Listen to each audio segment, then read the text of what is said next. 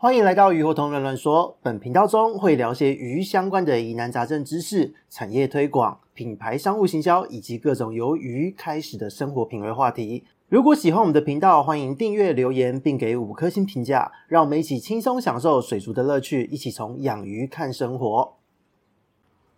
Hello，大家好，这里是鱼活通乱乱说的梧桐，我们又见面了。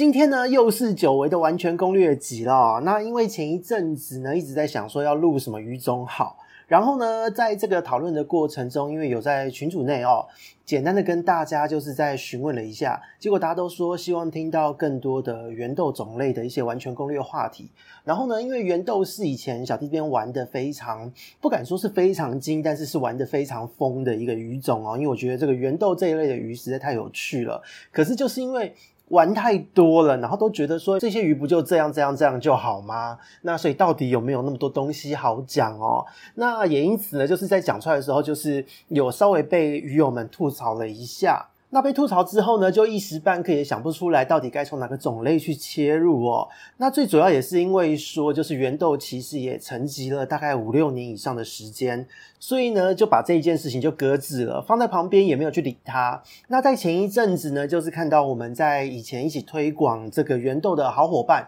现在是也是我们的联盟伙伴哦，就是松涛水族的威哥，威哥这边又进了一大堆的圆豆过来，所以想要嗯。就好像忽然被电到一样，就觉得说好像圆豆的话题是可以再拿来讲的了，所以呢就决定说在今天呢来跟大家分享一下，就是所谓的圆豆飞船类的哦，这个飞船算是俗称哦，但没关系，就是飞船类的一个完全养殖的这个操作哦。那为什么会挑这个品种，而不是挑所谓的战狗斗鱼哦？因为在这一阵子，就是威哥那边进了十几年不见的一个文莱红战狗，因此有很多战狗玩家又在那个蓄势待哦，大家都收了这一条鱼。可是呢，因为战狗它本身有一些特性哦，因为它的活力非常强，而且有体型的一个限制，它是算中型的圆豆，那它活动力非常强，它需要有比较大的一点空间需求。那再来就是它非常会跳。所以呢，对于大部分的鱼友来说，它是相对难以亲近的鱼哦，多半都是有经验的玩家去饲养，那当然也是它的单价比较高的原因哦。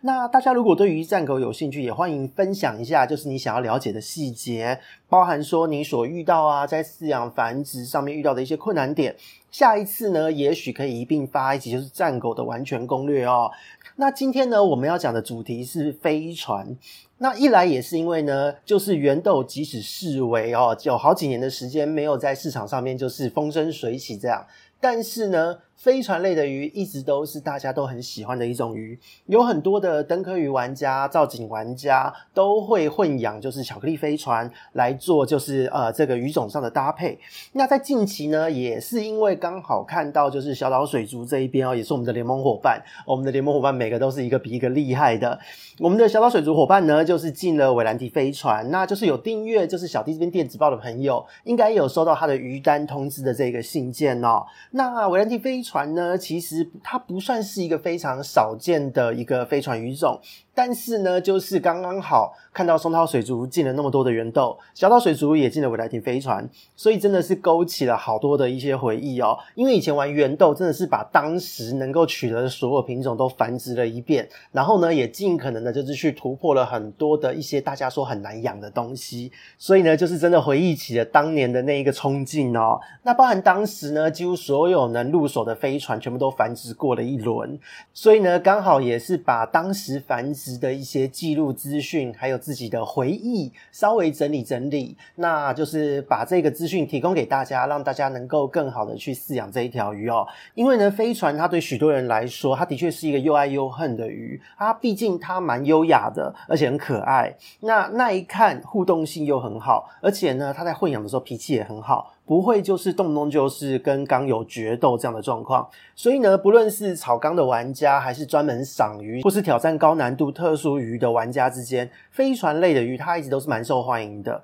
可是呢，它到底难在哪里？就是一堆人都会说它很敏感啊，难养，容易挂掉，莫名其妙的死亡。还有就是说它生活的地方 pH 很低，一定要降酸之类的，不降酸会死翘翘。那到底是不是这一回事？然后又要怎么照顾呢？今天呢？就来跟大家做一个完整的说明。那但是呢，这一集可以说是一个呃打破都市传说的一集也不为过哦，因为其实这一些鱼呢，当摸清了它们的模式之后，你会发现它是意外好顾的一个鱼种。那也许你听完之后可能会有一种哈就这样哦这这种感觉也说不定哦。所以呢，其实今天就是要把过去所有就是呃饲养繁殖带大，然后因为当时养到真的是有点生生不息这样的状态，因此就让大家了解到底这条鱼该怎么顾，这一些有飞船这个俗称的鱼种到底该怎么攻略它哦。所以呢，接下来就要进入我们的主题了。那在我们这一集的标题之中呢，我们下的是从零开始养好飞船哦。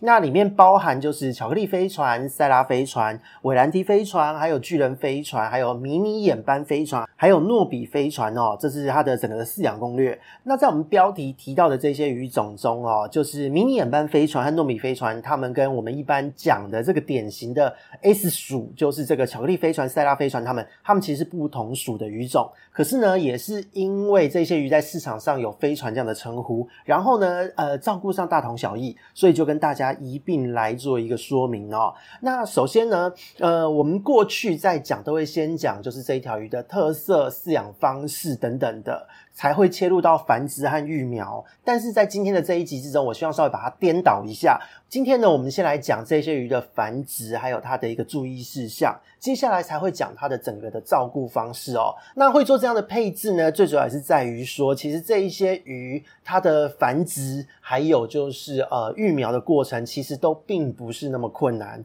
反而是他们平常的饲养条件跟一般呢，我们在养水族的认知会有一点差异，所以呢，在这边就是我们先把简单、相对简单的东西拿出来讲，大家会比较快可以进入状况。那首先呢，是巧克力飞船和塞拉飞船哦，这两种其实都是呃算是最受欢迎啦。那特别是巧克力飞船哦，真的是随便都看得到。那巧克力飞船、塞拉飞船这两种呢，其实差不多，它基本上它的繁殖行为呢，就是你养得好的话，它很容易就能发生。它的繁殖行为都是由公鱼开始去发起、去主动的诱导哦。那在这两种飞船呢，它们主要是母鱼在口孵，是由母鱼口孵哦，跟一般的圆豆不一样，大部分的圆豆都是公鱼口孵的。那经过了大约八到十四天左右，可以出来吃丰年虾。但是如果你在低温的环境养的话，它可能会要到十四到二十一天左右的时间哦。那每一胎呢，基本上都会有差不多四十只以上，那四十只到七十只是小弟这边繁殖的一个经常性的一个数字哦。那只有有的时候疏忽了，就是种鱼的营养补给，会有那种十几只这样子的一个惨剧。对于小弟来说，我觉得这一条鱼的繁殖，这两种鱼的繁殖，如果说你的繁殖的这一个呃产量一胎低于四十只，大致上都是不及格的，因为你只要稍微把它雕养一下。很容易就能生到四五十只一胎这样子的数字哦。那这个部分是巧克力飞船和塞拉飞船的部分。那再来呢是韦兰提飞船。韦兰提飞船呢，它在繁殖的部分，它是由公鱼口孵，然后呢繁殖的这个过程、求偶的过程会比较是由母鱼发起。哦，母鱼会主动的去诱导公鱼，这个部分是自己观察到。当然有很多的资料会说公鱼也会发起，但我自己的经验中是母鱼发起居多，我不曾看过公鱼发起。那他们的口孵期大约会稍微久一点点，大约通常都是在十几天到二十天左右。但不论如何，都会在十九到二十一天这个天数会吐出来。那他们口孵一次吐出来的小鱼呢，会更多一些，大致上会是在五十到八十只是一个平均值。那以前养过就是那种比较成熟稳定的一个种鱼哦，它甚至一胎有接近百只这样的数量，是蛮吓人的哦。很多的资料都是说大约是五十只上下，可是这个就像以前在养大扣扣鱼一样。全部的资料，不论中文还是外文，都查说一胎大概就是三十五十只，结果我繁殖到一胎一百二十只，根本就是吓死人哦。所以其实有很多的资料，我觉得是有待更新的。那目前我兰提呢，真的有繁殖到近百只这样的数量，是很吓人的一个数字。那再来呢，就是口腹的还有一个，它是巨人飞船。巨人飞船相对少见一点。那巨人飞船呢，它主要也会由母鱼来发起这个繁殖诱导的行为。那当它繁殖之后，口腹之后呢，它每一胎大概会是在五十到八十只左右这样的数字。那它这个也是产量稳定的时候是很惊人的。如果是成熟稳定的种鱼呢，可以到达百只上下哦，真的非常的吓人。所以这个部分是主要的四种，就是我们 S 属，俗称真正的飞船这四种。那这几种鱼呢，其实为什么我们要凑一起来讲？因为它们的这一个繁殖非常有趣哦。很多人听到圆豆呢，都会觉得它们会是一个公鱼夹着母鱼的方式去繁殖，可可是不是哦。飞船类的这四种，它们会在繁殖的过程中，他们会找产床。这个产床呢，会是一个空旷扁平哦，没有什么脏污的一个基质的地方。然后那个地方的水流会是完全静止的，几乎是接近静止或是极微弱水流的地方。那他们在繁殖的时候，是当诱导完，就是这个求偶仪式结束的时候，你会发现是是母鱼先，它会先在这个基质上面排出一大堆蛋，然后公鱼去上面扭扭扭，哦，就直接先排卵再排精。那排起来之后呢，就是谁口服谁负责捡起来，哦，会有这样子的一个动作。那这样子的动作主要会发生在就是巧克力飞船、塞拉飞船和韦兰迪飞船这边。那巨人飞船呢，它的行为又会比较不一样，它们的这一个产卵呢，会两只头下。尾上哦，用这样的方式仪式性的行为比较不太一样。然后呢，他们在这个受精的时候呢，他们会出现类似抛接的行为哦，就是一样，他们产在这个底床上。可是呢，一产完之后，你会看到到就是母鱼会叼起来丢给公鱼，公鱼也会自己去捡，也会接，所以就是很复合性的一个行为。这也是这个鱼种上很好玩的地方哦。你看，有一些是母鱼可以口孵，有一些是公鱼可以口孵，而且呢，大部分都是公鱼比较漂亮。那偏偏又出现了一个韦兰提飞船是母鱼比较漂亮的，所以呢，光是这个飞船类哦，如果说今天是熟悉演化学的一个朋友，对这一块行为或是对于这样子的演化呈现是有兴趣的朋友，也许飞船会是一个你也蛮不错的一个研究标的哦，因为我觉得他们的行为还有这个恶行性的一个表现是非常有趣的哦，因为一般来讲是统一。都是由公鱼去做口孵哦，这个演化下来，但是就是这一属有公鱼口孵，有母鱼口孵，而且有公鱼漂亮，也有母鱼漂亮，而且繁殖的行为又有点不太一样哦，所以这个是非常有趣的一件事。那这一边呢，是四种口孵的一个真的典型的飞船鱼哦。那当他们的小鱼呢，其实在经过出来的时候，因为可以直接是丰年虾虎节幼虫，所以其实没有什么好说的，就是只要他们一吐出来，很容易就可以把小鱼带大。那这一个部分是他们的繁殖。那再来呢，就是虽然一样会有飞船这个名称，但是它不是飞船哦，不是所谓的 S 属的这个飞船，就是所谓的诺比飞船。诺比飞船呢，它大约会是一个十公分左右，看起来有点弱不禁风，而且因为进口都是野生鱼，丑丑的、破破的。这个鱼呢，在刚看到的时候会觉得它看起来好纤细、好脆弱，随时感觉都快死掉。那这个时候呢，是它刚进口，大约是五公分左右的一个大小，是已经准备要成鱼的一个体型哦。那如果你今天能养呢，继续养，你会发现它的最大体型可以达到八到十公分，而且呢，在小的时候，它们可能彼此的这个互动性还不错，就是蛮和平的。可是呢，到了稳定之后，然后呢，到了大概差不多七八公分左右，会整个开始就是它们的体态变壮之外，它们的颜色会开始展现，公鱼会变得很鲜艳。那再来就是攻击性会出现，对于同种之间的竞争性会出现。所以这一条鱼就是小时候你看起来很温和，没有什么事，看起来很脆弱。可是到了养一段时间之后呢，攻击性会超强。那它的性别特征是蛮好辨认的，在小时候虽然不太好看出来，但是到了随着它的长大哦，你可以在这个过程看它的这个臀鳍还有尾鳍会长得有点不太一样。那公鱼呢，因为它的公鱼它为了要口孵的关系，它是公鱼口孵哦。它的这一个口腔，还有它的腮，它的整个腮下面的皱褶的部位会稍微大一点，而且颜色跟母鱼呢，到了成熟阶段的时候，其实会有蛮明显的一个差异哦。它的一个黑白褐色的对比会很强烈。那所以这个是诺比飞船的一个部分，而且它的这个胆子会变得蛮大的。所以呢，这一条鱼，我觉得它虽然有飞船的名字，但是我们要独立出来讲哦。那它的这个繁殖行为呢，其实就跟前面我们讲的 S 属的四种飞船会不太一样哦。因为呢，它们比较像是一般，比方说。像蓝月斗鱼啊、佛斯奇斗鱼啊、战狗斗鱼这样子的口腹型的斗鱼，它们就真的会有，就是呃夹起来，然后包起来，接着用嘴巴抛接蛋，那公鱼口腹这样的一个动作哦。所以其实它这个是呃诺比飞船的一个繁殖方式。那当然也一样，一出来就直接可以吃，就是所谓的无节幼虫也是无敌的。那诺比飞船比较厉害的是，它的每一胎哦，依照自己的经验，差不多都是七十只到一百只之间，它的产量蛮大的，很吓人。所以这个部分，如果大家有养诺比飞船的话，可以试试看。这些鱼呢，虽然小时候丑丑的像个丑小鸭，但是到了长大的时候，会整个的呈现还有他们的行为会变蛮多的，所以可以稍微观察一下哦。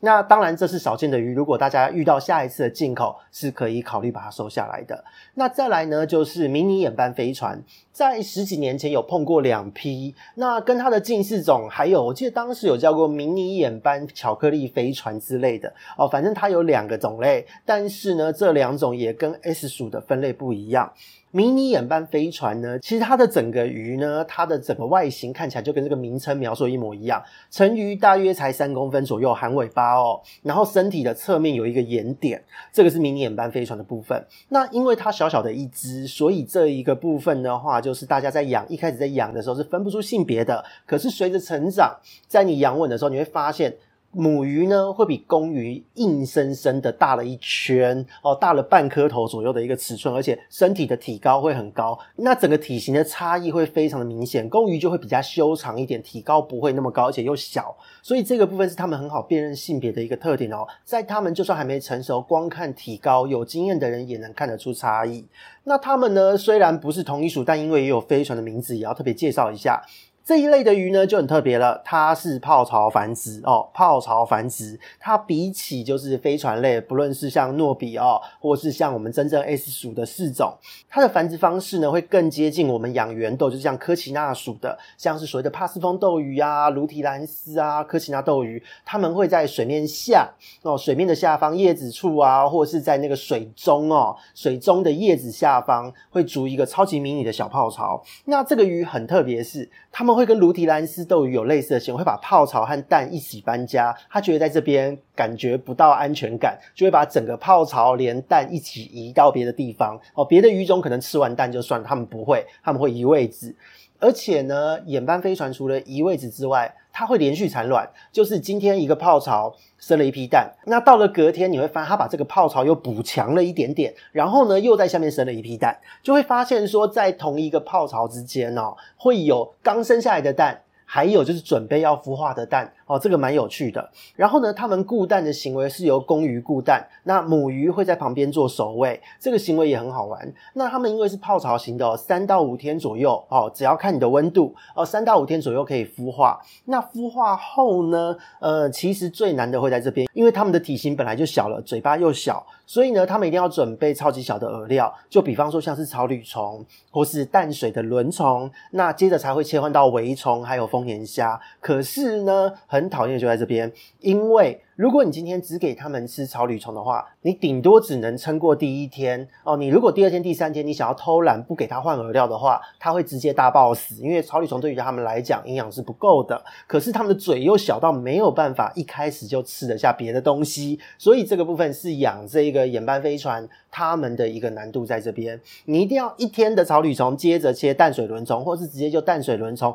连吃个三四天，才会进入到围虫。接着吃满一个礼拜。再切换成丰年虾五节，只要能做到这一点，他们其实非常好带哦。那他们的每一次繁殖呢，就是呃，大约会是在差不多三十到四十只哦。那他们的这个蛋呢，每一天都会生一些，生一些。那每一天生出来的大概就是十几二十只，那有的时候只有四五只。因为我自己养呢，当时是那个小弟还在上班族，不会像现在创业，随时都可以观察它的繁殖行为，就只有偶然瞥见过几次。那所以呢，不知道是不是自己啊、一直在旁边打打扰他们，所以那天只喷了六七颗、四五颗这样子。但是呢，他们连续三五天都有这样的行为，就是繁殖好几次都是这样子。我觉得是蛮有趣的。如果各位呢有在养，可以稍微观察一下。那这个部分呢，是他们繁殖的一个基本的概念。那当我们介绍完他们的繁殖，还有就是育苗，还有就是他们口腹的时间点之后呢，我们开始来进入到整个的操作的细节部分哦。那接下来呢，就是要进入到我们的一个操作的重点说明了。那因为我们刚讲完繁殖嘛，所以呢，我们就来讲怎么诱发它繁殖的一个条件。那其实呢，蛮简单的，就是你只要有办法养稳，你的环境对，这个环境是包含了布景哦，布景都对的状况之下，它很容易就会自己生。而且呢，只要生过一次，会生到你怕哦。只有第一次的繁殖，第一次的生产比较会有挑战性，其他来讲都没有什么问题。那当你今天鱼养得很好了，你要到底要做什么样的状态来诱发这个第一次的繁子呢？最简单来讲就是震荡嘛。那这个操作很简单哦，在过去多次有跟大家聊过，其实就是平常呢，你经常的换水，换水量呢大一点没关系，你换个八九成都没关系。但是呢，就是呢，你只要发现他们婚姻斑开始出现了，诱导方开始出现动作的时候，你就可以准备。把这个喂食量减少，接着呢换水量也减少。那这时候你只要做基本的维护，把大便残饵抽一抽，因为他们食欲也会下降哦。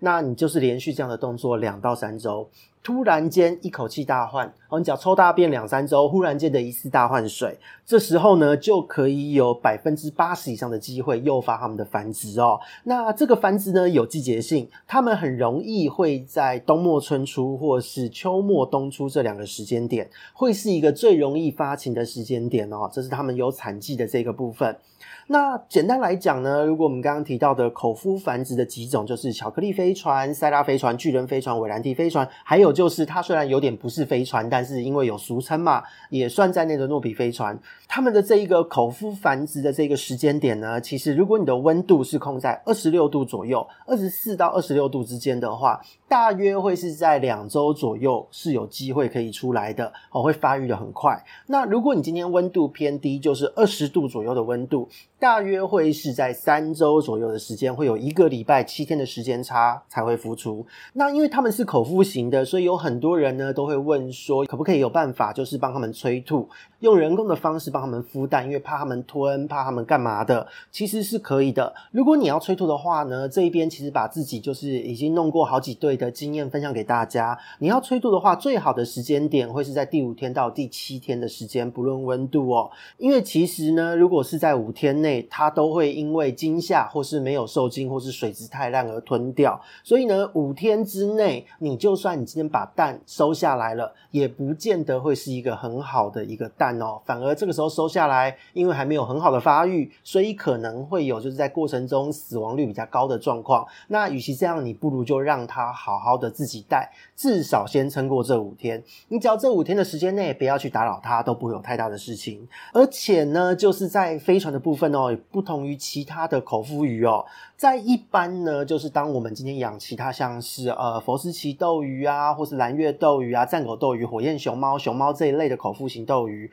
如果你今天呢是在五天内你做了大换水，或是惊吓到、震动到它，它这时候呢，它顶多就是在你做完操作之后，它会吞掉，把蛋就吞掉了，这个是会发生的。可是。在飞船的状况呢，呃，他们不只是会吞掉，有机会吞掉，但是呢，极大的机会是直接给你整坨吐掉，一下到一言不合就整坨吐在地上，你就会发现说鱼缸底部一堆蛋，它也不会再叼回去哦，它就在旁边躲起来瞄着你，想说刚刚到底发生什么事这种眼神，然后呢，满地的蛋就等着它发霉，你不抽掉都不行，所以这个部分是飞船类比较特殊的一个行为哦，就是五天内吓到会吐蛋这样子的一个动作。那如果今天呢，就是它成功的受精孵化了，呃，如果它的蛋量很多的话，在老种鱼身上比较会发生。我觉得这个还蛮可爱的一个行为，就是呢，它们虽然口孵含着蛋在那边鼓在那边涮哦，会涮那个蛋，但是它们自己本身还是要呼吸，还是要上去水面换气，因为它们是迷鳃鱼嘛。那它们今天在呼吸换气的时候呢，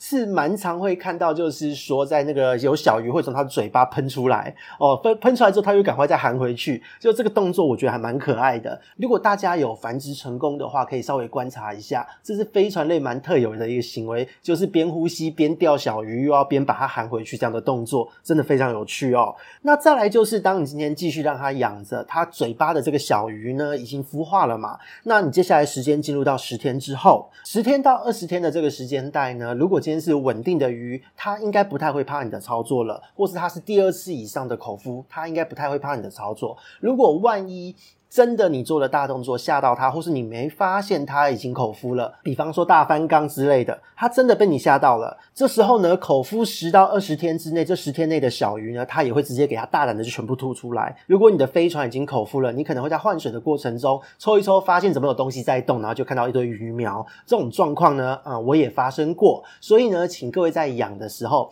你稍微观察一下你的种鱼下巴有没有东西含着的感觉。如果有，那么就是减少操作就对了。这个是它基本在口孵繁殖阶段的一个照顾的逻辑哦。那只要是它口孵，就不要做大动作。那最主要是要知道这几个重点时间带哦。那至于育苗，反正就是口孵后可以直接出无节都没有关系，随便。那至于眼斑呢，迷你眼斑飞船，你一定要记得刚刚讲到的饵料切换时间。那期间呢，因为这些饵料生物污染比较高，那可以的话，最好你在这个鱼缸里面就是放一些黑壳虾之类，可以帮忙吃掉一些污染，吃掉一些残饵哦，这个蛮重要的。那这个是野蛮飞船的部分。那当我们讲完了一个繁殖育苗的这一个概念之后，接下来要开始讲造景和环境了。因为有很多人呢都是对这个地方非常的不了解，所以我们就来一一的为各位说明造景和环境的部分呢，就是它的草要多一点，种类呢不拘。但是呢，这一些草最好是选择阴性草，因为呢，所有的飞船，包含诺比和眼斑在内都是哦。虽然它们不是同一属的，但是照顾上真的是大同小异。所以呢，这边就一起讲。总之，全部的种类都要落光照，所以呢，水草自然不要是阳性草比较好。那水流的部分，有很多人不懂，都会觉得说它要抢水流。其实呢，所有的飞船，包含了诺比、眼斑。它都是偏好弱水流的一个鱼种哦。那如果今天呢，你在饲养的时候能够单种饲养是最好的。那你会看到它们种间的互动非常的频繁，除了就是诺比之外哦，诺比养到成体之后，它们的那个同种之间的打斗非常激烈，会打到死的。那如果说今天你在养，一开始分辨不出性别没有关系。建议最好就是五只一组去收这些鱼，反正他们的价格也没那么高嘛。那么你就收个五只，最好是三公两母，慢慢养大，你就会知道他们的性别了。那他们最重要的一个概念就是你的造景要分区。他们的分区概念呢，不是所谓的硬景区，还有软景区哦，就是所谓的石头、木头跟水草这么单纯。他们的造景区呢，就是除了要有躲藏区之外。他们还需要有开放式的水域、开放式的活动区，还有就是产卵区。那产卵区呢？它是需要完全静止的水域的，缸中水流最缓，甚至没有水流的地方，让它在里面产卵，这是他们的一个基本分区概念。那这边呢，也有很多人会有迷思，就是认为说这一些鱼它们很脆弱、很敏感，所以我应该用黑土，让它们可以就是比较低的 pH，比较稳定一点。No No No，我会这样想，就是 too young too simple 了。基本上呢，除非就是你有密植水草根系发达，否则千万不要用黑土。而且呢，在养飞船呢，比起其他鱼，它又更脆弱一些，所以你千万绝对就是不可以用黑土。飞船其实是一个有黑土就会出事的鱼哦。那如果你真的要用沙，在现在因为取得不到就是零号的美国细沙，也许你用极薄的雨林沙就可以了。而且呢，这个沙只要薄到什么程度，就是一般我们都会说，可能就是零点一、零点二公分左右的厚度就好。不止，它们要更薄一些，可能呢就是不止只有这样子的薄度，它只要覆盖掉就是鱼缸底部的三分之一处散散的沙层。就没问题了。这是一个他们基本的环境需求和原则，不分种类哦。那水量的部分呢？很多人都会说他们一定要大缸，大缸才会稳定。No，会有这个想法也是 too young too simple 哦。今天讲了第二次了，他们实际上所需要的空间并不如你想象中的大。实际上呢，如果你养的是比较小型、中小型的飞船哦，大约八寸缸你就可以养三到五只。而且呢，如果你要养到韦兰提这一种稍微是中型一点的飞船，它大约一尺缸就够用了。如果今天呢，你要养到巨人飞船或是诺比飞船这种比较大型一点的，成鱼会十到十二公分左右的尺寸的这样的鱼种，那么你的最大水量不要超过一尺半。这是因为这些鱼只呢，这些鱼种呢，其实它们都会有某种程度的群游这样的习性，它们也会有种间很复杂的一个互动。那它们本身呢，天性又比较胆小一点，在没有稳定的时候都会比较胆小一点。所以呢，如果你今天鱼缸太大，水流太强，你就会发现它们。紧张的跟什么样，跟猫一样，根本不敢出来，很可怜哦。所以呢，这个部分是他们的基本水量。那如果呢，你今天会观察，或是你了解这个鱼怎么玩，甚至以前自己的经验中是养在手提宠物盒，丢一堆怪蕨莫斯，然后呢，再丢一根塑胶管，再放一片扁平的页岩哦。那这个时候稍微把光遮一下，就可以养得很好了，不用过滤都没差。这个是飞船意想不到的一个照顾方式哦。那过滤的部分呢，刚刚讲到不用过滤也没没差，这是真的。你如果今天缸子是八寸缸、一尺缸或是一尺半左右的缸子，其实呢，你只要一颗水妖精就好。它们不应该也不需要用太强的水流或太好的过滤，这个很重要哦。我们之后跟大家做说明。那你千万呢，就是不要用外挂或上部。你只要有用这一些过滤器哦，它很容易就会给你甲尾，或是直接给你所谓的离心丝膜虫的疾病会发生。所以呢，如果你没有办法长期维持一个复杂系统的稳定哦，千万不要就是找自己麻烦。那至于说用圆筒，圆筒，如果你今天是搭配就是水草缸，那你的环境维持永久的一个稳定，OK。否则你的飞船大约就是养半年，或是可能经过一个冬天，它就会出一些状况了。这个部分也是一个屡试不爽的一个动作，有非常多人来咨询飞船出问题都是这样的一个原因。那这个部分是过滤，就是水妖精，不然就是不要过滤。那再来呢，就是光照的部分了。全部的种类都是弱光，所以呢，如果你今天是为了观赏所需，你上面就是有一盏光在打，那么请你在水面铺满就是浮水性的植物，让光从这个植物和植物之间的缝隙洒下去，否则呢，它根本不会出来，它真的不会想出来。除非你的鱼缸够大，然后整个的躲藏处够多，它才会愿意出来哦。否则的话，你如果光照强、开放式的水，真的你会看不到鱼，这个要特别注意到。那再来呢，就是水质的部分了。很多人都说他们的生存环环境呢，特别是像维兰迪飞船，还有就是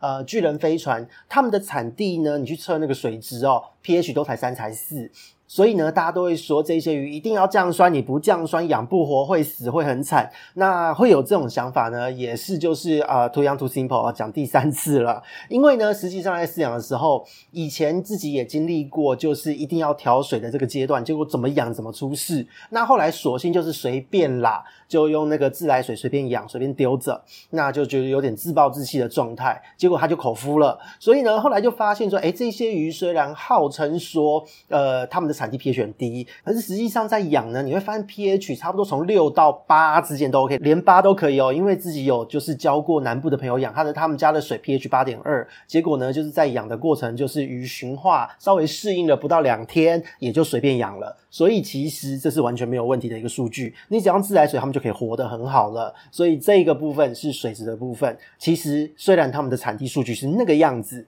超酸，酸到爆，比酸民还要酸。可是呢，你在养的时候，他们是随便到了一个没原则的程度。你只要稳定，比方说你今天用自来水，就连续都换自来水。你今天呢有稍微调整过，就是有软水素质，就一直都是确定你要能提供稳定软水素质的水质。他们很不喜欢就是水质的一个瞬间震荡和变化，除非是繁殖期，否则呢，只要你的水都一样，你今天是在台北的比较软的自来水，在屏东甚至澎湖那种那种 pH 超高、TDS 超高的水都没有关系，他们都不介意。你只要就是自己操作方便。他们能习惯就没有问题。然后呢，至于要不要水色，其实你只要落光，你会发现，只要稍微让光哦有稍微被散射、被遮住的这样的状态，它们的颜色很容易就出得来了。不需要水色也没关系，水色大部分都是饲主自己看着心情好哦。可是呢，对于这些鱼来说，如果你没有办法有把握，就是让水色维持的同时，也能够维持很好的一个水质的洁净度，那么我会建议你不要做，因为它们的繁殖还有养的美不美、健不健康，跟水色一点关系都没有，反而你有水色不会控管，会造成疾病的发生，这个部分很重要哦。那再来是食物的部分，也有很多人说，呃，飞船类的鱼都不太吃饲料，很难驯化之类的。其实呢，如果你的环境对哦，就是有照刚刚说到的，有开放式水域，有躲藏区，有完全就是产卵区，完全零水流的地方，然后呢，你那个躲藏区做得够华丽，他们今天是胆子很大的。会很容易就吃饲料哦。一开始用红虫驯化，再来用小鱼的缓层饲料，甚至比较小型的飞船，你给它薄片饲料都没有问题。驯化难度非常低，你天天喂一点都没有差。可是要注意，温度高的时候，夏天的时候，你最好不要喂食或是减少喂食，因为它们很怕高温，它们全部都是低温鱼哦哦，一定要低温的时候来喂食哦，所以这个部分也是有点颠覆大家的想象哦。那再来是很多人都会说他们喜欢老水，其实老水这件事呢也没有这回事，就像刚刚讲的，你只要是稳定的换自来水，不论是在台北或是屏东都没有差。你今天呢最主要还是缸内的系统能不能维持稳定，就是你今天是造景缸的话，你就是少量换水。OK，正常照顾就好。如果你今天是造景少，就像我讲的，我基本上都是让它溢流或是全换水，直接百分之九十甚至百分之百换水都做过，完全没有事。所以这一个部分是操作的一个迷思哦，也请大家把旧有的想法丢掉一下。他对于换水这件事真的没有那么在意哦，甚至呢，当你驯养之后，当你繁殖过一次之后，二次繁殖开始哦，或是你养一年以上的成熟种鱼，你边换水它边繁殖交配的状况都会发生，所以请大家真的不要觉得它那么脆弱，它其实蛮强壮的。这一个部分是一个它操作的部分，那再来就是有一个小小的饲养注意事项，就是你要防跳，它们的跳力很强。那如果今天呢，你是开放式的一个水面躲藏区哦，它的这个造景分区的概念。躲藏区不大，东西不够多，然后呢，它很容易就因为受惊吓。就会吓到会跳出来。那如果今天呢，你单只饲养哦，里面的生物不够多，它也会很害怕，也很容易就是受到惊吓就跳出来。那如果你的缸只是开放缸，但是里面养的生物够多，那它也会比较安心一点，也就不太会跳了。这个是它的一个基本的一个习惯哦。它是属于一个一群同种一群，或是跟它体型差不多大的鱼一群，它是可以壮胆的一个鱼种。所以呢，这一个是它的这个跳缸的部分。那再来呢，就是也要提醒一下，如果你今天是驯化之后，你会发现哦，就是它甚至会跳出水面咬你手上的饲料。那除此之外呢，就是你会看到什么蚊子、小果蝇飞过去，它也会跳出来想要咬它。所以很多时候，如果你水位放得很高，它也会因此跳出来变成鱼干哦。所以这个部分也是自己亲眼看到、亲身经历过的一个惨剧哦。所以这边就是提醒大家。那再来呢，就是针对这一类的鱼呢，它的一个所谓的疾病和都市传说，还有饲养的困难点在哪里哦？光是我们前面讲的它的饲养条件就已经有点算是打破了大家的一些想法，或是大家的一些认知。了，但是如果你有做到，会非常的简单。那接下来要讲的东西呢，更是如此哦。因为呢，真的有太多的都市传说围绕在这条鱼的身上了，像是什么飞船都很敏感、很怕人呐、啊，很难养，养一养就会死掉啊，过一个冬天身体就很差啊。其实这个部分呢，不是因为鱼很差，而是因为是饲主没有注意到它的需求哦。只要你的光线弱。低温，然后呢，你的造景有净水区、躲藏区，还有就是开放式水域哦。你的造景这三大区，这个条件一定要做出来。只要你这一些条件都达成了，基本上。它完全不会躲，只要你的鱼缸造景呢能够兼顾，就是这三大区域，同时间光线弱又低温，它基本上它只会在开放区活动哦。它平常在养的时候，它连躲都不躲，它会在那一部分的开放空间到处游来游去，然后呢，甚至远远的看到你，你挥挥手看到你的脸哦，会认人的哦，它就会跑过来，会非常的可怕，完全都不怕人，躲都不躲，甚至你换水它都不会躲，管直销鱼都没差。因此呢，也可以说这样的鱼就是典型的这些，你的造景都是让它心安的操作。只要他的心一安定下来，他就会变成是啊吴郭鱼、朱文锦这种随便养都好的鱼哦。那当你今天发现他们本来都会在开放式空间很活泼，忽然间躲起来在后面鬼鬼祟祟的，那恭喜你，多半都是在开始出现了一些繁殖产前的竞争行为，或是根本就已经在繁殖了哦。只要你这个环境的三大区有顾好，它随便它怎样都能生，真的哦。它并不是像大家想象的这么样的胆小。如果呢，今天你养到的巧克力飞船被你养得很胆小，那就是你的环境不对了，就是那么简单。而且呢，当你的环境不对，除了它会很胆小之外，因为胆小是一种紧迫的反应哦，也会造成后续的很多问题。那这个部分就是其他的都市传说了，就是什么很容易死啊、生病之类的，它都是来自于环境所延伸的后续问题。这个部分就是也关联到它的特性。这一条鱼呢，飞船这一类的鱼呢，就算它今天不是同一属的哦，诺比或眼斑都算在内哦。它的皮肤很脆弱，所有的这个有飞船之称的这个名称的鱼哦，皮肤都超脆弱的，它们的表皮就是烂。如果你的饲养密度太低，跟它差不多体型或是同种类的鱼哦，就是都没有，只有它孤零零的一只，它都会紧迫，然后到虚弱到死。那空间太大也会紧迫虚弱到死，造景不对也会紧迫虚弱到死。那在这个过程中，皮肤会超级脆弱，就是脆弱到很容易长出一堆水霉，然后感染细菌，就这样暴毙。除此之外呢，就是就算你今天呢有给它同种有做混养，可是如果你整个缸子造景环境过度复杂，那你的造景缸中一个菌虫跑掉了，它的皮肤也很容易就会因此就是受到一些腐蚀啊，干嘛的？如果你今天呢滤材和造景的应景过多的时候啊，细菌多、原虫多产生的自由基 NO2、NO3 很容易就会让它的这个皮肤因此受损。那一言不合就甲尾，就细菌感染，就原虫上升。这个部分是它的一个基本鱼的一个特性。那这一条鱼最麻烦的又是生病后又会非常难治疗，因为皮肤烂之外呢，它单独隔离又会更紧迫，因为它就是一个一个需要有造景、有同种鱼、有跟它差不多体型的鱼来壮胆的一个鱼。所以当你今天隔离治疗，它又会更加的紧迫，很容易在治疗的过程中猝死。那今天呢，你放在水草缸里面生病的时候，因为它会在水草缸中生病，代表你的环境已经出问题了，基本上呢是必死的，你没有办法在水草缸中做一个完整的治疗的，因为它的身体状态已经很差了。因此呢，虽然他喜欢就是要有分三大区域的一个造景，但是他又不能有太强的水流，所以在造景方面呢就会很尴尬了，因为。它今天它喜欢待的区域都是水流最缺乏的一个区域。那个区域呢，如果你今天造景环境复杂，水中的污染物都会堆在那个地方，都在鱼缸的死角处，很容易就会造成说它今天在那边可能繁殖个一胎，身体就中毒，毒发身亡，虚弱而亡。那如果呢，今天你给它水流过强的话，它也会紧迫致死。所有的飞船呢，都只有在就是亚成鱼的阶段哦，它非繁殖季的时候可以接受比较强一点的水。水流，其他时候都不能接受，所以这一个部分是它让人觉得难养的地方。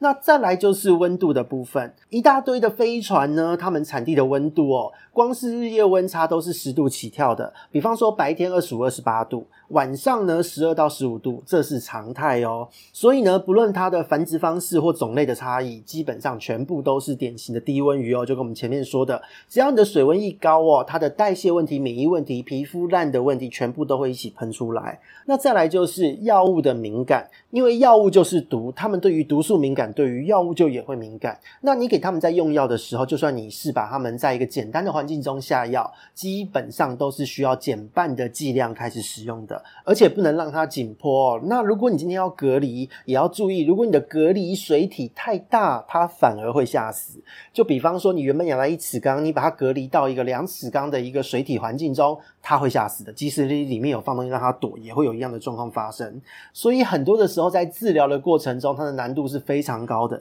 这一些都是经常被说难养的一个原因哦。那光听到这边呢，你都会吓到，觉得这条鱼怎么那么难搞？可是其实呢，最主要会有这样的想法，也是因为我们大家的思维上都一直习惯养鱼养这一些鱼就是要高温二十八度，要下药，要高强度的喂食，然后呢嫌水流不够强，你有时候不仅就是过滤器给它开到最大，有一些人甚至还会再加一个造浪器，希望把大便都能收集起来，然后呢就没有然后。了，因为全部的操作都跟这一条鱼，都跟飞船类的鱼是八字相克的。这一条鱼它就是一定要有缓流区和静水区同存的一个鱼。如果你异想天开的给它弄什么零死角冲刷啊，就千万不要想养这一条鱼了，因为绝对越养越虚弱哦。那有一些人呢，其实有意识到这一件事情哦，就是不把它养在造景缸了，我单独养它，我来挑战它。那这些想要挑战繁殖的人呢，其实也有一个很大的问题，就是在做水哦。就像我们前面讲到的，他今天要的是一个自来水连续的更换，稳稳的更换就好。你换的量大，他一点都不在意。可是呢，如果你做水，你有把握每一次做出来的水都是一样的水质条件，还没有问题。万一呢，你做水做的一点点的不稳定，他觉得哪里怪怪的，他就真的是怪怪的，会让他紧迫的，紧迫久了就会出事哦。所以做水这一件事情，对于飞船类的鱼来说非常的忌讳。最常发生在做水的玩家中哦，这些鱼的疾病都是什么？因为他们皮肤烂嘛，所以呢 pH 一低，然后呢一个紧迫，有一些人是用叶子会丢那个懒人叶下去，它很容易就会诱发产生原虫，所以呢胡椒病。或是离心丝膜虫的状况特多，一发生基本上都很难回得来。而且有一些人呢，因为看到它的原产地的数据资讯都是 pH 三、pH 四，所以都把 pH 压到四以下，然后，努力的维持这个水质。可是就是过度努力了。过低的 pH 值呢，除了原虫容易上升之外，有一个很讨厌的东西，对于药物的耐受性很高的，就是软甲藻哦。软甲藻在这样子的 pH 是特别多的，所以呢，飞船一直让人家觉得很难搞，都是这样的一个原因。因此呢，喜欢调 pH、喜欢丢叶子、喜欢拿强酸型软水树脂来做水的鱼友们。请你特别注意到，养这一条鱼不要这么做，就是你自己家里的水让它习惯就好了。那也因为对于水质，大家对于它的一个误解，所以调越多越难养的这个缘故哦，有很多人呢就会觉得这条鱼真的难度超级高。那偶尔一次呢，因为刚刚好你的这个环境差异有震荡到了，诱发它的繁殖了，它就欢天喜地的非常开心。但是呢，因为飞船从小开始它们的表皮就很烂，所以呢，你今天如果小鱼出来，你水质调过头，那鱼苗很。可能会在吐出来之后两周内陆续就死光光了，这个部分也是很常见的一个案例。所以呢，在这边呢，我们就要告诉大家，到底要怎么样养才能乱养乱生，还能带大，把它养成像朱文锦吴国瑜这样生生不息呢？首先，第一个水质，你就是随便稳定就好，用自来水都没差。那再来就是造景容易累积毒素，就不如不要造景。一定水量的水体呢，你就用水妖精。那如果今天是比较小的水体呢，就是用裸缸，就这么简单。那灯光的部分呢，就是用日光灯或是便宜的射灯哦。最近还蛮喜欢那个南美射灯的哦，就是用这样子的灯光就好。那如果呢，你能遮光就遮，不能遮你就放满浮水植物，最好呢一定要加个盖子防跳，这样子就能很好的养。它，那这个是它基本的一个建议的饲养方式。那水里面的部分呢？如果你今天真的要单养，要简单的养它，那你就丢一大坨漂浮在那边的水草，比方说像是莫斯啊、阳明柳啊、怪蕨莫斯。那各位鱼友呢，可以把这些水草弄成一大坨哦，占据你这个缸中差不多三分之一到三分之二的空间，一坨在那边飘着都没关系。那你可以呢，就是把它和铁皇冠哦，大叶片的铁皇冠，把它缠绕在一起，让它在那边一起飘。就好哦，这个部分因为铁皇冠大叶，它们可以躲在下面，同时又可以在这一些细致的水草中间穿梭，会比较自在。所以这个部分是基本，就是做漂浮就好。那你今天如果真的要放沙，就是像前面讲的薄沙，薄到只能覆盖底部二分之一都没有关系。那这个是飞船系列百搭的基本造景。如果呢，你想要放木头，请你务必要放螺或是小精灵这一类的，就是一定要把上面的有机碎屑啊、残饵做一个清除。可是呢，要注意到你的换水量就要增加，否则的话，当你发现鱼腹水啊、甲尾的时候，你都已经很难拉回了，因为木头嘛，细菌原虫多。螺呢，它的便便里面原虫也会很多，所以这个部分是特别要注意到的。那我个人呢是很懒，我干脆就是不想找自己麻烦的那一个人，所以呢，我绝对不会用木头，这个是基本的一个照顾方式。那再来呢，就是想要繁殖的朋友，如果你想要简单养，照我们前面的操作已经可以很简单了。如果你今天是想要繁殖的朋友，第一个，请你务必要有产床。他们是因为母鱼产下来之后，公鱼在上面就是喷精，受精之后才含起来的一个鱼，所以呢，你一定要有一个地方让它可以在那边放心的产卵。基本上这个东西用扁平的页岩，一片那个页岩就是养乌龟常会给乌龟磨爪子的那个页岩就可以了，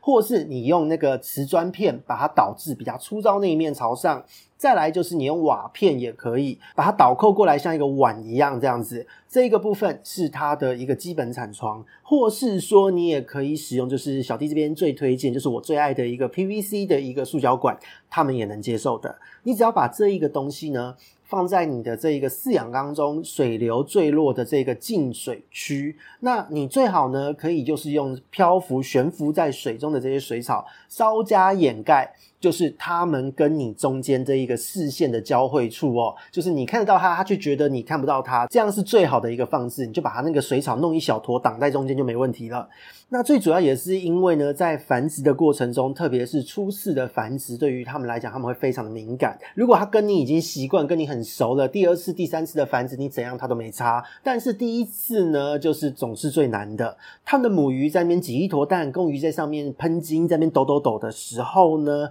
如果你今天让他看到你在跟他四目相接，你有正眼的看到他，他非常的受惊，他会直接就是弃蛋而逃哦，就直接跑掉了，完全不管你，而且他会经经过很长时间都不敢繁殖，所以请注意到第一次的繁殖不要太过苛求全程记录，就是用叶子稍微挡一下。然后呢，不要去理它就好了哦。你一下到就被你断发，所以这个非常的重要。那再来呢，就是要补充一下哦，如果你今天养的是诺比飞船哦，诺比飞船真的就是跟什么蓝月啊、火焰熊猫那些斗鱼很像，你就不太需要介意这个东西了。那至于说泡巢的眼斑飞船呢，你的水面草之外，你你可以漂浮一些小绒啊之类的，让它漂浮的东西呢是有一些宽叶的水草存在。那这些东西会在水的中上层呈现一个立体结构的概念，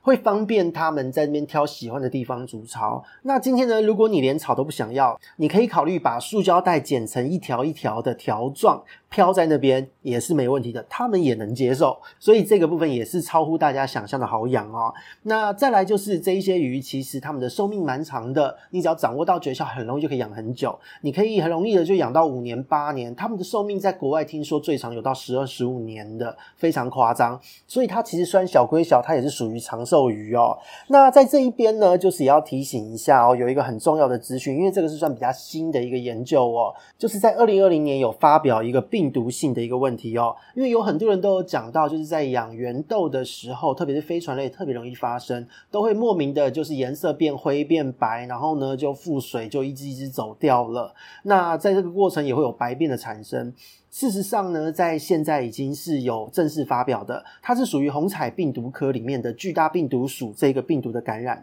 这一个巨大病毒呢，它是很容易在迷鳃鱼之中传播。那其中以迷鳃鱼来讲，最敏感的就是第一个，这飞船，飞船是超级敏感的，一发病很容易就会出问题，而且会快速的就是大量的死亡。再来第二个是科奇纳属的，就是像帕斯风啊、卢提兰斯、科奇纳，还有阿皮阿皮这一些哦，这一些小型的这个科奇。纳属斗鱼也会非常敏感，再来就是扣扣鱼，扣扣鱼的小扣扣、大扣扣，还有三线扣扣，都很容易会遭受到这个病毒的伤害。但是呢，因为扣扣鱼特别的耐。它虽然对病毒敏感，但是对环境变化震荡的敏感度不高，所以它发病的机会是相对比较小的。因为毕竟是病毒嘛，就是免疫力够就压得掉，免疫力不够就完蛋了。所以呢，在养飞船类的时候，只要你的环境不对，一让它紧迫，一只发病，可能一群都会发病。所以呢，这一个饲养飞船的过程中，就是容错率比较低的一个重点，也在这个病毒上面哦。那当这个疾病发生时，它的主要症状就像是刚刚讲到的哦，一开始初期呢，其实会发现他的喘和白便，接着就是身体的肿大，然后呢，身体变白变灰，腹水莅临，然后接着黏液变。那如果你把它解剖开来，其实你看到的不会是一个非常典型的腹水疾病，你会发现它的脾脏会肿大，这个部分是真的没有救的，因为就是病毒嘛。那如果今天你真的遇到了，就是赶快抛弃掉，然后整缸大整理哦。不过在飞船的身上通常是比较难度高一点啦，预防胜于治疗，你只要简单养，反而都不太会出事。操作的越复杂，它越会出事。出手出脚的操作反而对它没事，这个是它的一个操作的基本概念哦。所以这个部分呢，就是在养这一条鱼、养飞船这一类的鱼的时候，我都会建议大家，就是不要养在造型缸中，否则呢，你饲主看得开心，鱼其实不太开心。那只要你的那个环境稍微震荡一下，它不开心就发病。它发病呢，饲主就会跟着不开心，所以呢，简单养，轻松照顾。你以单种作为主角，再加一到两种差不多体型，然后没有伤害性的工具生物，这是最好的饲养方式。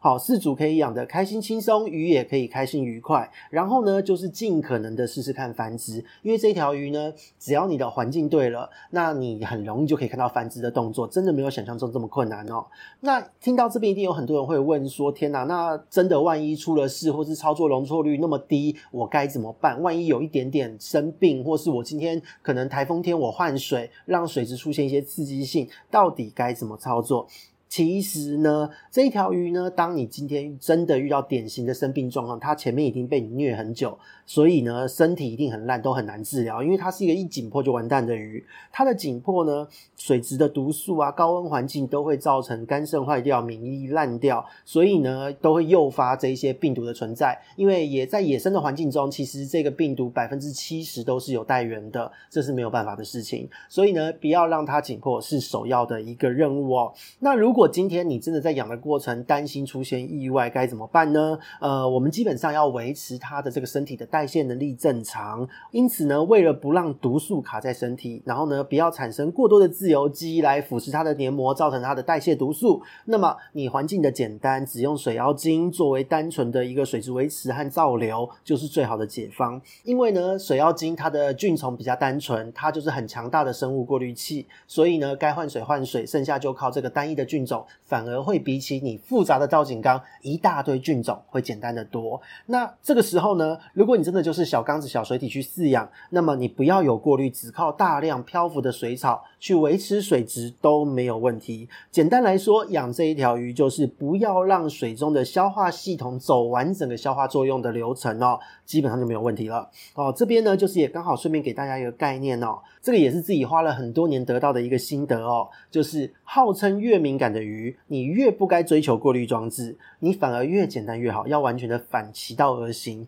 因为呢，完整的消化作用跑完哦，它的过程就是毒嘛。那敏感的鱼其实它怕的是 NO2、NO3，所以你弄一堆细菌产生一堆毒素，不敏感的鱼还好，它们不怕 NO2、NO3，反而呢，敏感的鱼怕这些东西。所以呢，大家一直在传递的一个讯息。鱼很难养，很敏感，都是 NO 三的问题哦。这些鱼它不怕 NH 四，它排泄出来的脏东西它不怕，但是怕代谢作用之后最后的产物，这些是敏感鱼的部分。所以呢，这边也刚好给大家一个提示哦，是讲了很多目前号称敏感鱼的一个攻略的突破口哦。那如果说今天你的平常体质维护都有做好，都有简单的环境，然后体内的毒素呢累积不多，鱼的肝肾功能都很好的话，你真的就是遭逢到，比方说像是台风天啊、水质骤变、甲尾的之类，细菌不小心感染了之类这样的问题，那简单来讲，除了病毒问题无解之外，你的盐巴呢就可以解决掉了。你的盐巴直下千分之三到五，就是每公升水三到五公克的盐巴，对于飞船类的鱼来讲。它都没有关系哦，身体的代谢能力只要是 OK 的飞船，它们对于盐巴超耐的。那这个盐度下去，其实原虫啊、细菌、体表的问题都能解决掉，毒素也能代谢掉。所以呢，这个是它遇到问题就下盐。但是你要让它能够接受盐度，就是要先把它的肝肾养好，就是这么简单。那么讲到这边，在最后帮大家带一个小小的结论：这一条鱼呢，就是简单的环境，简单养，低温，能够分辨性别就抓三公两母。如果没有办法分辨性别，就抓五到七只的方式去做饲养。那你注意一下水域环境的布置，一定要有就是缓流区、进水区的存在。开放区呢可以有，但是不宜过大。否则它会很紧迫。那再来就是水体大小，如果你的水体小，就不要有过滤，单纯靠一堆水草去搞定水质。如果你今天在养的过程能够观察掌握到它们的习性，你会发现呢，用 M 尺寸，就是一般的手提宠物盒的那个 M 尺寸，很小的那种水体，你只放一对鱼哦，零过滤，它都有办法繁殖出来。你会以为它们是盖斑斗鱼或是无锅鱼哦，不会认为它是飞船，会完全颠覆你的思想。所以呢，这一条鱼的饲养真的和大部分的鱼会有所不同，它不耐毒素，不耐高温，但其他其实还蛮耐的。你只要这两点有注意到，它的难度都不高。所以呢，说它难嘛，其实你有掌握到这个诀窍，用相反的思路去跑这一条鱼，你会发现它的饲养真的没有很难哦，就只是单纯的逻辑不同而已。希望各位鱼友都可以稍微试试看，观察看看。如果你今天真的尝试之后，会发现妈呀，这也太简单了吧？因为之前呢，有鱼友就是觉得这条鱼很难，那因为他人蛮客气的，真的是很不错的一个鱼友，他就是呃有请教到这一件事，那我也跟他讲了我的这一套操作，结果不久后他就繁殖成功了呢。那繁殖成功之后，他也在社群呢，就是有曝光他的一些影片状况。那在当时也造成了一些不少的玩家，就是有吓到这样子，就是说竟然这样操作就能生。可是其实呢，这一类鱼真的就是这样哦。这也是迷鳃鱼一直让我很喜欢的地方，因为这些鱼呢，它自己是有独树一格的美感、习性，还有饲养的方式。如果你尝试过一次呢，成功了，你就会发现它们真的就是一个简单养就好，能够享受成就感的一个。鱼，不仅会颠覆你一直以来的饲养观念，还会发现这真的非常适合懒人饲养。所以呢，下一次我们的完全养殖攻略要讲什么鱼呢？我也不知道。如果呢有建议，记得大家可以再发个 email 给小弟哦。我们这边呢是永远都接受话题许愿的。那如果呢你喜欢这一集的内容，也提醒大家就是给一个五星评价，还有留言鼓励，最好可以顺便抖内一下哦。因为鱼虽然不贵啦，但是呢这一个资讯的技术层面和观念层面，因为可以复制操作，可以说是超高含金量的资讯哦。目前有教过、有学过这一套的鱼友，每个都成功繁殖，而且都是说生到有点可怕的程度。所以呢，希望大家都能试试看。那么，我们这边是鱼货通乱乱说，我们下次见，拜拜。